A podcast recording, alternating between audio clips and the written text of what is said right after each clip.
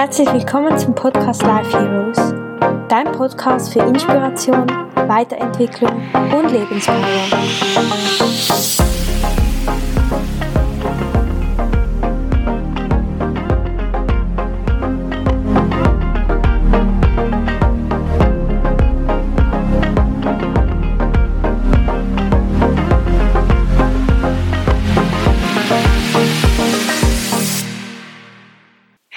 Freue mich so sehr, dass du hier bist zu einem zu einer neuen Podcast-Folge im Podcast Life Heroes. Heute hatte ich die unglaubliche Ehre, Thomas Kind interviewen zu dürfen. Und ich kenne Thomas Kind über meinen Vater. Sie sind Kollegen und ich habe von mein Vater mir immer erzählt, was Thomas für ja, Weisheiten teilt und was für, für eine Geschichte er hat. Und dann habe ich gedacht, ich wollte ihn unbedingt mal interviewen ich bereue es auf keinen Fall, denn er hat so viele wichtige Erkenntnisse mit uns geteilt hier in dieser Folge. Es hat mich tief berührt und es hat mich auch berührt, wie, wie tief er gegangen ist und wie sehr er authentisch und ehrlich geteilt hat, was ihn bewegt, was er denkt. Und ja, er hat sich diese Zeit genommen und hat sich diese Fragen, die ich ihm gestellt habe, so zu Herzen genommen, hat sich so viel Gedanken dazu gemacht und deshalb hoffe ich, dass du ganz viel aus dieser Folge für dich mitnehmen kannst und ich wünsche dir ganz, ganz, ganz viel Spaß. Ich freue mich so sehr, dich heute hier im Podcast begrüßen zu dürfen. Herzlich willkommen, Thomas. Danke vielmal, Isabella. Ich freue mich auch, dass du heute hier bist und äh, mir ein paar Fragen stellst, offenbar. Ich bin ganz gespannt darauf. Super. Meine erste Frage lautet, für was bist du gerade dankbar? Ich bin dankbar, dass ich einfach hier sein darf, hier auf diesem Planeten, auf dieser Erde sein darf und meine Erfahrungen machen darf, weil jede Erfahrung, die ich mache, bringt mich einen Schritt näher zu mir auf meinen Weg, bringt mich einen Schritt näher in meine Mitte und äh, dafür bin ich sehr dankbar. Sehr schön. Ja, ähm, du weißt hier im Podcast dafür würde ich mir wünschen, dass Menschen einen Teil ihrer Geschichte oder die prägendsten Erlebnisse aus ihrem Leben erzählen, weil ich das sehr inspirierend finde und ich denke, wir können sehr viel aus Geschichten anderer lernen. Und deshalb wollte ich dich fragen, ob du uns einen Teil deiner Geschichte oder das Prägendste aus deiner Geschichte ja, teilen möchtest. Mhm. Sehr gerne. Also ich bin verheiratet, ich kenne meine Frau bald 40 Jahre schon. Wir haben zwei erwachsene Söhne und äh, was ich festgestellt habe, ist, wenn man in einer Partnerschaft sein darf, dass das ähm, einen gegenseitigen Halt gibt, auch um äh, für sich selber auf dem Weg zu sein. Aufgewachsen bin ich in einer Unternehmerfamilie er hatte Vater und Mutter. Der Vater hat viel gearbeitet, er hat ein Unternehmen gehabt, war für das Unternehmen da. Meine Mutter war eine gute Hausfrau und Mutter, so die, diese klassische Rollentrennung, wie man das früher noch gekannt hat. Und sie hatten vier Söhne. Ich bin die Nummer drei von mhm. vier. Allein das hat mich schon geprägt, dass ich nicht die Nummer eins war ich wollte doch eigentlich immer die Nummer eins sein irgendwo. Vielleicht will das jeder an erster Stelle stehen und ich habe aber die Nummer drei gewählt zu sein. Und äh, das hat mich früh geprägt in, in meiner Kindheit. Da komme ich nachher nochmal drauf, wie ich mit dem umgegangen bin. Ich habe eine glückliche Kindheit erlebt an sich, für mich, aber auch mit vielen Themen. Meine Eltern waren begütert und in der Schule wurde ich manchmal gemobbt, weil ja, man hat gesagt, du, ist, du hast viel Geld und du stinkst vor Geld etc. Einfach Dinge erlebt, die Kinder sehr prägen, weil Kinder sind dann ausgeliefert dieser Tatsache und das habe ich schon früh, äh, habe ich früh gemerkt, das hat Spuren hinterlassen. Ich durfte dann auch weg nach der Schule, nach der Grundschule ging ich in ein Internat, da hat mich niemand gekannt, da durfte ich einfach mich selber sein. Das war für mich ganz wichtig.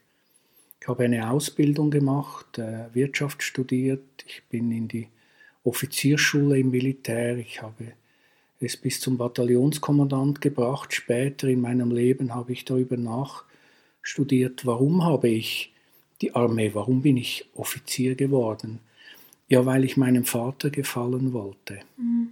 Ich hätte mir gewünscht, mein Vater wäre stolz auf mich und er würde mir das zeigen und würde mir auf die Schultern klopfen. Das hat mit diesem Thema, mit diesem Kinderthema zu tun, die Nummer drei. Man ist dann eben nicht die Nummer eins. Ich habe mich auch nicht so geliebt gefühlt. Ich hatte immer das Gefühl, ja, wer liebt mich denn wirklich? Und hatte das Gefühl, dass meine Eltern mir das nicht so zeigen konnten, obwohl sie ganz sicher ihr Bestes gegeben haben. Aber auf mich hat es nicht so gewirkt und ich habe dieses Nichtlieben, dieses, diese Nichtakzeptanz im Außen, habe ich so mitgenommen in, in mein Leben, in mein Erwachsensein. Ich habe dann äh, später nach dem Studium äh, habe ich in internationalen Konzernen gearbeitet und bin dann in, in, die Firma meines Vaters eingetreten 1992 und habe dort fünf Jahre gearbeitet und Januar, am 20. Januar, 20. Januar 1997, fünf Jahre später, ich war 35, hat mir mein Vater gekündigt. Mhm. Und äh, wir hatten einfach unterschiedliche Auffassungen in der Unternehmensführung. Und mein älterer Bruder war noch im Unternehmen und das war so wie in den Königshäusern dem Erstgeborenen, dem gehört diese Rolle oder der hat diese Rolle inne. Und ich kam mit diesem Thema, ja, ich möchte doch der Erste sein. Bis damals hatte ich immer das Gefühl, warum wollte ich an erster Stelle sein? Eigentlich war es ein tiefes Gefühl von, wer beachtet mich? Finde ich die Beachtung im Leben wirklich? Und diese Trennung von meinem Vater, die hat, das war so eine Zäsur, ein tiefer Einschnitt, ein Tiefschlag. Es war, ich hatte das Gefühl, ich habe eine Lebensstelle dort und ich könnte bis ans Ende meines Lebens, bis in meine Pensionierung dort arbeiten. Und äh, von einem Moment auf den anderen war alles ganz anders. Und da war ich natürlich extrem gefordert. Ich bin wie aus der Familie herausgefallen. Ich habe dann nachher ähm, in einem neuen Unternehmen, auch in einem Familienunternehmen, wieder angefangen als Geschäftsführer, durfte das Unternehmen auch übernehmen, kaufen. Es war mein eigenes nachher und meine Frau und ich haben es aufgebaut von 30 Mitarbeiter auf 100 Mitarbeiter. Wir sind sehr stark gewachsen. Wir waren die Nummer 13 im Markt und nachher die Nummer 3. Also wir haben viel bewirkt mit der Art und Weise, wie ich heute auch auf das Leben schaue. Parallel dazu, zu meiner Geschäftsführung, zu diesem Inhabersein, eigener Herr und Meister sein im Unternehmen, habe ich natürlich ganz intensiv auf mein Leben zurückgeschaut, weil ich habe gespürt, etwas stimmt nicht. Warum hat mich mein Vater entlassen? Und er hat mir noch einen Satz gesagt, der hat mich sehr böse gemacht, er hat mich sehr wütend gemacht. Er hat mir gesagt, weißt du Thomas, ich sage dir, und ich gebe dir noch einen Satz mit. Das erkenne dich selbst von Sokrates. Es ist wichtig, dass du dich selber erkennst. Und ich war natürlich das Opfer. Er hat mir ja gekündigt. Und ich habe gedacht, was sagst du mir? Was wagst du mir zu sagen, Vater? Du kündigst mir und sagst mir noch, ich solle mich selber erkennen. Später habe ich gespürt, aha, ja, es ging tatsächlich darum weil der Weg, den ich dann eingeschlagen habe, ähm, mit an mir selber arbeiten, wirklich äh, meine Verzerrungen, meine Verstrickungen aufzuarbeiten. Ich habe mit Aurasoma begonnen, das ist eine Farblehre, eine Farbtherapie, kann man so sagen, wo man sehr fein mit Farben sich beschäftigen kann und über die Farben an die eigenen Lebensthemen kommen kann. Ich habe sehr viel Familienstellen gemacht, Aufstellungsarbeit. Ich habe diese Themen mit meinem Vater, mit meinen Eltern, mit meiner Familie aufgestellt. Auch das Familienstellen, die Ausbildung habe ich abgeschlossen. Ich habe Numerologie dazu genommen, Psychosynthese. Ich habe alle Bücher dazu gelesen mhm. und das hat mich auch entsprechend weiterentwickelt bis zum zertifizierten Hypnosetherapeut heute. Das ist die letzte Ausbildung, die ich abgeschlossen habe. Und das hat mich zurückgebracht nach Hause zu mir selbst und ich habe gemerkt, wie fremdbestimmt ich vorher war, wie ich selber ein Leben gelebt habe, was eigentlich schon meins war, aber nicht, nicht in der Tiefe meine Seele berührte. Und irgendwie hat mich meine Seele heimgeholt und ähm, das ist für mich auch wie eine, ja, eine Erkenntnis daraus, dass Tiefschläge oder wenn es einem gar nicht gut geht, dass darin immer eine große, große Chance liegt, aufzuwachen, wirklich etwas von einer anderen Seite wieder zu betrachten. Es hat aber auch zu tun, wirklich ganz ehrlich mit sich selber zu sein. Man muss sich selber auf die Spur kommen wollen. Man darf das nicht wegdrücken. Man, ich habe das viele, viele Jahre einfach weggedrückt. Ja, eigentlich sind es die Tiefschläge, so die, die, die schwierigen Erlebnisse, die schwierigen Erfahrungen, die mich weitergebracht, wirklich weitergebracht haben. Ich sage jetzt nicht beruflich. Beruflich bin ich meinen Weg gegangen. Ich habe allen erdenklichen Erfolg gehabt, den man sich wirklich wünschen kann. Ich habe mein, mein Unternehmen auch in 2016 dann in, in weitere Hände geben können. Ich konnte es verkaufen und übergeben, um jetzt wirklich auch das zu tun, was ich gerne möchte, nämlich beraten, Menschen beraten, die auf ihrem Weg sind. Und ja, man kommt immer an im Leben, man kommt immer an. Man hat manchmal das Gefühl, es ist nicht so, aber eigentlich ist, es, ist man immer auf einem Weg nach Hause. Danke vielmals, dass du deine Geschichte mit uns geteilt hast. Ähm, es ist gerade so eine Frage mir aufgekommen. Du hast gesagt, du hast lange nicht wirklich das Leben leben können, das du eigentlich wolltest. Und war das nicht schmerzhaft zu erkennen, dass, dass es nicht wirklich deins war? Und wenn ja, wie hast du wie den Weg zu deinem wahren Leben gefunden? Weißt du, ich mache hierzu ein, ein Beispiel, ein, ein einfaches Beispiel. Wenn man das Gefühl hat, man wird nicht geliebt, dann sucht man krampfhaft im Außen diese Liebe. Dann hat man Erwartungen, dass das Gegenüber, das kann ein Freund oder eine Freundin sein oder es kann die Partnerin sein, dann hat man die Erwartung an diesen Freund, diese Freundin oder den Partner, bitte lieb mich doch, bitte äh, schau doch, dass es mir gut geht, bitte gib mir doch deine ganze Aufmerksamkeit. Und dieses innere Gefühl von nicht geliebt sein führt natürlich in eine Abhängigkeit, weil man sucht das dann im Außen und, und, und stellt dann diese Erwartungen an die Mitmenschen. Und diese Erwart jede Erwartung, die wir in einen anderen haben, muss in einer Enttäuschung enden, weil wir uns das ja nur selber geben können. Es wäre ja schlimm, wenn die Liebe von außen kommt, dann wären wir ja immer abhängig von jemandem. Dann wäre ich ja immer abhängig von einem Freund, einer Freundin, einem Lehrer oder einem, einem äh, Chef in einem Unternehmen oder einem Vorgesetzten. Ich wäre immer abhängig davon, wie denkt er über mich. Und äh, die, wenn man in so einer Abhängigkeit lebt, ich bin Offizier geworden, weil ich meinem Vater gefallen wollte. Natürlich schätze ich jede Sekunde, die ich gemacht habe dort, weil ich habe extrem viel gelernt. Aber man muss den inneren Motor spüren. Warum habe ich das gemacht? Und dann merkt man plötzlich, ah, eigentlich bin ich ja auf dem 100 Kilometer Marsch, habe ich mich selber fast ich habe mich überfordert. Das hat gar nichts mit Liebe zu tun, gar nichts mit Selbstliebe zu tun. Aber ich wollte die Liebe meines Vaters spüren, ich wollte die Anerkennung meines Vaters spüren.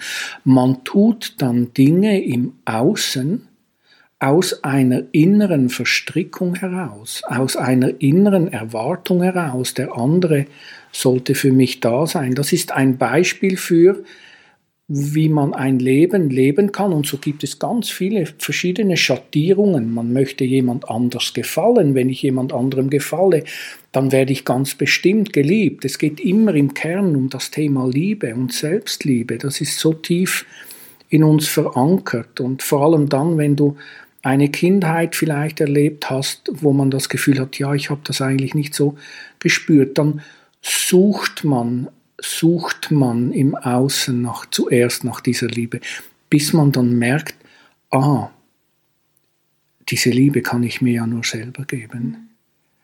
Wer soll dann die Anteile an mir, die Teile in mir lieben, wenn ich selbst sie nicht mal liebe? Wie kann ich von jemandem erwarten, etwas an mir selbst zu lieben, was ich gar nicht selber an mir gern habe? Das ist unmöglich.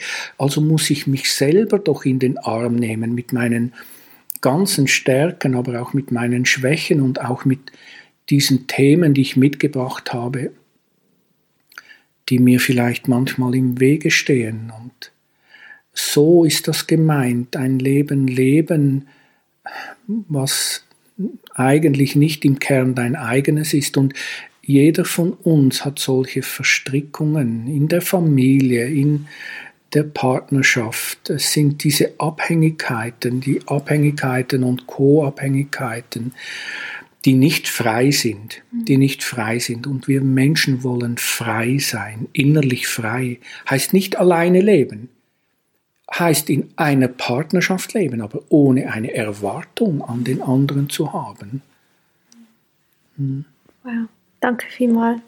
Wenn du jetzt auf deine Geschichte zurückschaust, was waren so die drei wichtigsten Erkenntnisse, die du auf deinem bisherigen Weg sammeln durftest? Wir Menschen haben eine unglaubliche Bereitschaft zu leiden. Und wir würden nie aus freien Zügen etwas verändern in unserem Leben, weil es geht uns ja gut und wir haben das Gefühl, ja, es geht uns doch gut oder es geht mir doch gut.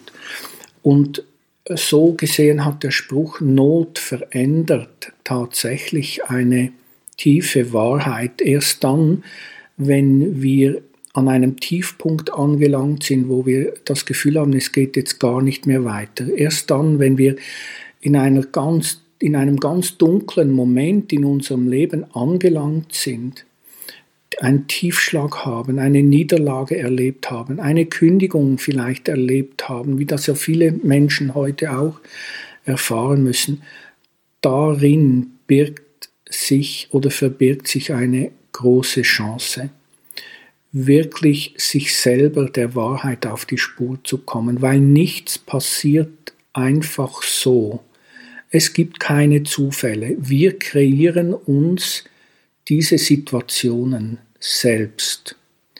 Und jetzt kommt ein ganz wichtiger Punkt, das ist die, also die Chance ist der erste Punkt, aus einem Tiefschlag etwas Gutes, etwas Gutes machen zu können. Weißt du, in jedem Krieg, den wir im Außen erleben, jeder Krieg trägt das Potenzial des Friedens in sich also können wir ihn finden, wenn wir wollen. In jeder Krankheit, jede Krankheit, und sei sie noch so schlimm, trägt das Potenzial der Gesundheit in sich. Also können wir in jedem Moment daran anklinken. Oder wenn du so willst, in jedem Tod ist das Potenzial der Auferstehung heißt wieder neu auferstehen, wieder neu geboren werden, in einem neuen Kleid, in einer neuen Form. Und wenn ich so zurückschaue in meinem Leben, dann habe ich viele Tode erlebt und gestorben, nicht physisch, aber psychisch mit meiner Psyche. Ich musste viele Teile loslassen, wo ich das Gefühl hatte, ja, die gehören eigentlich zu mir, dabei haben sie mir einfach nicht mehr gedient. Das erste, die Chance. Das zweite ist wirklich ganz ehrlich hinzuschauen wirklich sich seinen eigenen Themen stellen. Heißt, ich darf niemand verantwortlich machen für das, was ich gerade erlebe. Wenn ich das nicht mehr kann, wenn ich meinem Chef nicht mehr die Verantwortung übertragen kann, du bist schuld, wenn ich meinem Vater nicht mehr die Schuld zuschieben kann, du bist der Täter, du hast mir gekündigt, wenn das alles nicht mehr geht, dann muss ich selber Verantwortung tragen für mein Sein, für das, was ich erfahren habe. Und solange wir das nicht tun, haben wir den Täter oder das Opfer immer im Außen. Dann bin ich immer das Opfer und der andere ist immer der Täter. Dann kommen wir uns nicht auf die Spur, dann können wir uns nicht erkennen. Und das dritte, die dritte Erkenntnis ist, man darf sich Hilfe holen. Ich habe meine Themen mit verschiedenen anderen Menschen meines Vertrauens bearbeitet. Da hat es Lehrer darunter gegeben, da hat es Therapeuten darunter gegeben. Ich habe mich anderen Menschen anvertraut mit dem Thema, was mich beschäftigt hat, weil es einfach so groß war. Und wir dürfen Hilfe annehmen. Wir sind nicht alleine auf dieser Welt. Gott sei Dank nicht, sondern es hat so viele Menschen, die da sind und jeder trägt ja in sich irgendwo Themen mit sich herum und kann spüren, was bedeutet es für den anderen, ein ein Lebensthema bei sich zu tragen. Wir dürfen Hilfe annehmen. Wir müssen nicht alles selber tun. Es ist gerade noch die Frage mir aufgetaucht. Ich weiß von vielen Menschen, dass sie zwar leiden, aber wenn man sie, wenn man ihnen sagt, dass man für sie da ist oder auch mit ihnen Hilfe suchen kann, sagen sie oft, dass sie das nicht möchten, dass sie denken, sie müssen alleine damit zurechtkommen. Was, wie, wie kamst du dazu, dir diese Hilfe zu nehmen oder was hat, wie hast du den Mut bekommen, die Hilfe zu suchen? Ich habe einfach, ich habe in meiner, ganz ehrlich, ich habe in meiner Not einfach gespürt, dass ich selber in mir drehe. Und es dreht und dreht und es ist wie in einem Hurrikan. Und, und dann findest du wie den Weg nicht heraus. Und manchmal hat es nur ein Wort gebraucht oder ein Gedanke und ich habe gemerkt, aha, ah, so geht das, ah, so kann ich den nächsten Schritt machen. Es hat gar nicht viel gebraucht. Sich anvertrauen, wenn jemand nicht keine Hilfe annehmen möchte, weißt du, dann kann es auch sein, dass er leiden möchte. Mhm. Man sieht dann zwar ah, das ist schwierig für ihn. Und man sieht, dass das Opfer, er leidet ja dann, er bekommt ja dann aber auch seine Aufmerksamkeit, wenn er leidet. Das sind sehr, das sind sehr feine Strukturen oder Verstrickungen, in denen wir uns befinden. Es gibt keinen Grund, Hilfe anzunehmen. Es gibt wirklich keinen Grund. Und wenn ich heute ein ganz tiefes Problem habe, was mich beschäftigt und ich merke, ich kann es einfach nicht annehmen oder ich kann es nicht lösen oder ändern, dann bitte ich heute den Himmel darum, dass er mir helfen mhm. soll. Das ist so der direkte Weg, den ich dann habe und auch das Wissen, dass wenn ich bitte, dass mir dann auch gegeben wird, dass der Himmel mir eine Antwort schickt. Er schickt mir die richtige Begegnung, er schickt mir den richtigen Kontakt oder ein Telefonat oder am Morgen, wenn ich aufstehe, wenn ich rausschaue, das Wetter ist schön, die Sonne scheint, ich schaue in das Grün hinein. Das können ganz verschiedene Sachen sein, die uns helfen. Aber wir dürfen uns helfen lassen. Das hat etwas zu tun, miteinander auf Augenhöhe zu sein. Es gibt ja auch keine Therapeuten und Klienten. Es gibt nur Heiler und solche, die geheilt werden. Und wir sind immer gleichzeitig beides. Immer gleichzeitig beides. Wenn ich jemand bei mir heute in der Praxis habe, dann und die Person findet für sich wieder einen nächsten Schritt oder kann etwas in sich auflösen, dann merke ich in dieser Ganzwerdung meines Klienten werde ich selber auch ganz. Wir sind immer auf Augenhöhe. Liebe begegnet sich auf Augenhöhe, da gibt es kein Gefälle. Und so sind wir einander immer Meister und Schüler gegenseitig, immer auch. Der Meister ist immer auch der Schüler und umgekehrt. Das hat etwas zu tun mit Demut.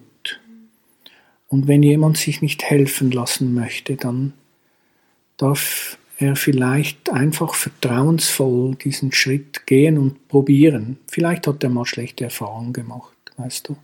Dann hat er das Gefühl, ja, es kann mir sowieso niemand helfen. Aber äh, das Leben geht immer weiter und es will positiv mit uns umgehen. Und du hast gesagt, wenn du nicht weiter weißt, dann holst du wie eine höhere Macht zur mhm. Hilfe. Wie hast du das Vertrauen in diese höhere Macht gefunden?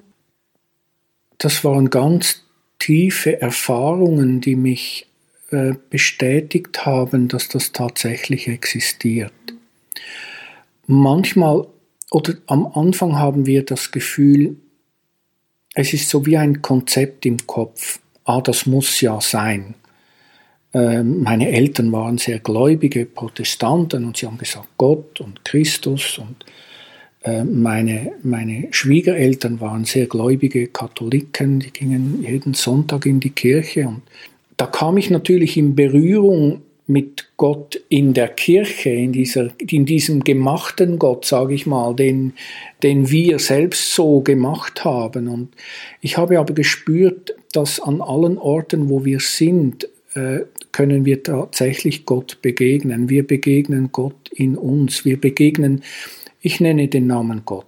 Das kann Buddha sein, das kann Mohammed sein, das kann Krishna sein, äh, das kann äh, das liebende Universum sein. Das kann die Liebe selbst sein. Es spielt gar keine Rolle. Wir wollen es einfach benennen, damit wir uns verständigen können. Eigentlich ist diese ganz tiefe Energie eine Energie der Liebe in uns, eine Energie der Liebe in unserem Universum, in dem wir sind, die alles in Bewegung hält. Liebe dehnt sich aus. Und am Anfang eines meiner Lebensthemen ist vom Denken zum Fühlen kommen. Das Universum und die Liebe können wir nicht im Kopf spüren oder fühlen, da müssen wir ins Herz gehen. Und ich habe diesen Weg in mein Herz gemacht und dann hatte ich so Lichterfahrungen, wo ich wirklich gespürt habe, dass man kann das nicht in Worte fassen. Es ist wie wenn dich die Liebe selbst umarmt. Es ist so ein ganz tiefes Gefühl von Angekommensein. Ein ganz tiefes Gefühl von Frieden in sich spüren, weil nichts mehr in dir kämpft, nicht mal ich mehr selbst gegen mich, weil niemand mehr im Außen mit mir kämpft, auch ich selbst kämpfe nicht mehr mit mir. Ich bin dann ganz in dieser Stille und dann kommen diese Lichtmomente zu einem. Das kann sehr kurz sein, das kann länger sein und an diese Momente erinnert man sich immer, weil das ist Realität. Das Leben holt uns dann in dieses täglich, in dieses Tagesgeschäft wieder zurück und dann haben wir, haben wir das Gefühl, ja, aber das ist jetzt ganz weit weg. Wir tragen alles in unserem Herzen alles, das ganze Universum. Wir tragen den Himmel bei uns in unserem Herzen und wir dürfen das einfach wieder entdecken, indem wir unseren Gefühlen, die vielleicht irgendeinmal verletzt wurden, durch irgendjemand, egal wer, indem wir diesen Gefühlen wieder vertrauen. Die Liebe möchte unser Vertrauen, weil sie alles gibt. Sie hält nichts zurück für uns. Sie schenkt uns alles ohne Erwartung, ohne, da dürfen wir einfach so sein, wie wir sind. In der Natur komme ich in Berührung mit diesem großen Universum, wenn alles so still ist. In der Natur, in diesem Grün. Grün erinnert uns an das Herzchakra.